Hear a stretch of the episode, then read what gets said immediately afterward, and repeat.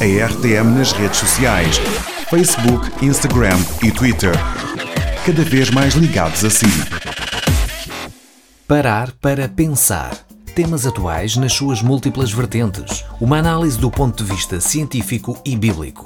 Todas as semanas, com Isaac Silvano. Alô, ouvinte, somos gratos pela sua sintonia. O assunto desta mensagem é dinheiro, bênção ou maldição. Vamos ler dois textos bíblicos que servem de base para esta mensagem. O primeiro está no Salmo 62, versos 10, que diz: Não confieis na opressão, nem vos vanglorieis na rapina, se as vossas riquezas aumentarem, não ponhais nelas o coração. Salmo 62, versos 10.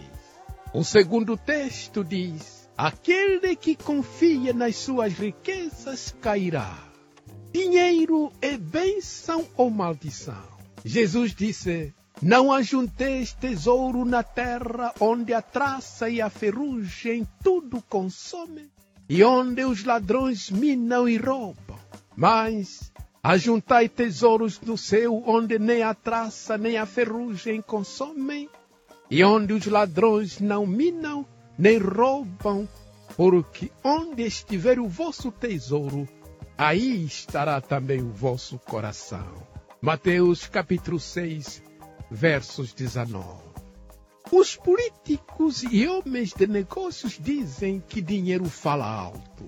Os que têm dinheiro, quando falam, os outros abaixam a cabeça e levantam as orelhas, pois o dinheiro manda e confere ao possuidor poderes temporais. Esta é uma realidade, porque dinheiro é necessário para a nossa vida diária, nossa sobrevivência neste mundo. Dinheiro é necessário para o desenvolvimento das comunidades e das nações. Dinheiro é necessário até para a proclamação do Evangelho os missionários, os pastores, os evangelistas que pregam o evangelho são seres humanos que têm necessidades humanas, como qualquer pessoa, cujas necessidades materiais são supridas com dinheiro. Os meios de comunicação que usamos para proclamar o evangelho de paz, como rádio, televisão e internet, não funcionam sem dinheiro. Mas dinheiro pode ser bênção ou maldição dependendo de quem o possui e como o administra. Se o dinheiro for servo para o possuidor, será uma bênção, porque dinheiro ganho com o suor do nosso rosto, com o exercício sério da nossa mente, do nosso cérebro, ganho honestamente e usado para servir-nos passa a ser uma grande bênção para a nossa vida e para a nossa família. Mas se dinheiro for senhor, isto é, dominar o possuidor, será um sério problema, não só para o dono, mas também para a família e para a sociedade. Meu ouvinte, o problema não está no dinheiro em si mesmo, mas no amor ao dinheiro, na cobiça frenética do dinheiro, que é a raiz de todos os males. A Bíblia diz: os que querem ser ricos caem em tentação e cobiças loucas e nocivas, e afogam os homens e mulheres na perdição e na ruína, porque o amor do dinheiro é a raiz de toda espécie de males. Nessa cobiça, alguns cristãos desviaram da integridade, da fé, do amor da paciência e da mansidão. Primeira carta a Timóteo, capítulo 6, versos 9. Dinheiro em si mesmo não é mal. Dinheiro é dádiva de Deus. E não é pecado ser rico, pois a Bíblia diz: Lembra-te do Senhor teu Deus, pois é Ele que te dá forças para adquirir riqueza. Deuteronômio 8,16 Dinheiro pode ser o melhor servo, o mais útil, o mais versátil, mas pode também ser o pior senhor, o mais tirânico e cruel.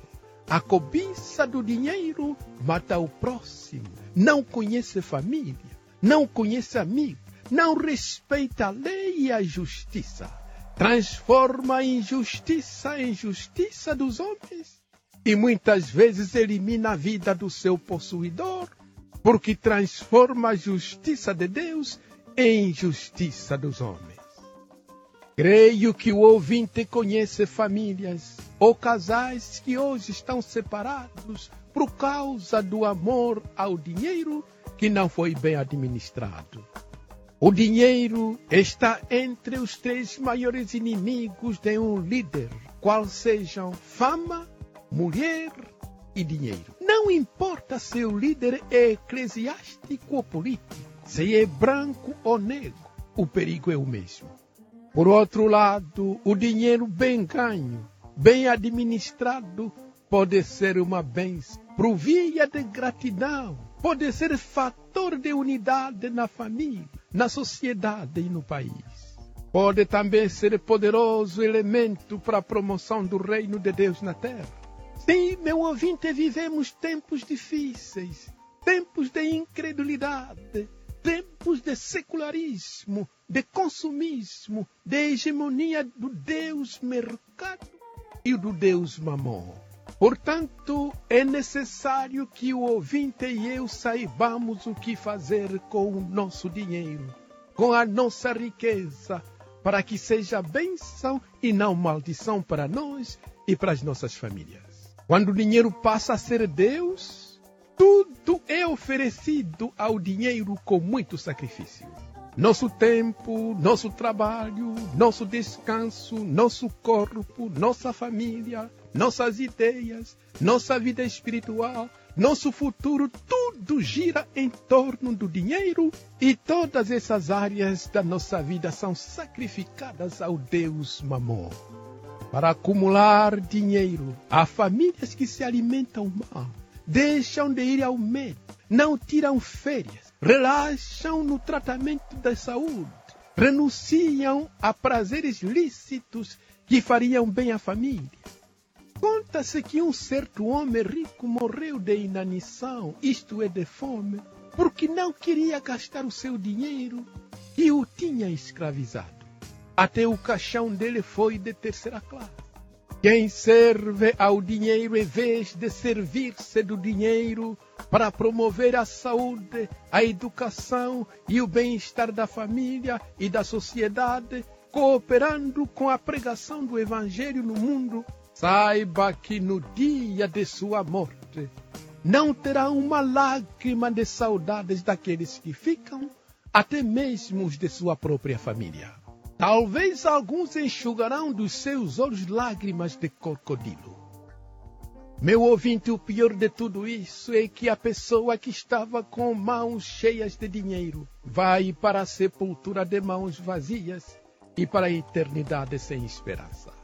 Alexandre Magno Grande, que conquistou o mundo de então, antes de morrer, pediu para que quando seu corpo fosse colocado no caixão, deixassem as suas mãos de fora e abertas. Ao perguntá-lo a razão para isso, ele disse: Quero que no momento da descida do meu caixão na sepultura, as pessoas vejam e saibam que eu, que tive o mundo nas mãos, estou a partir para a eternidade de mãos vazias.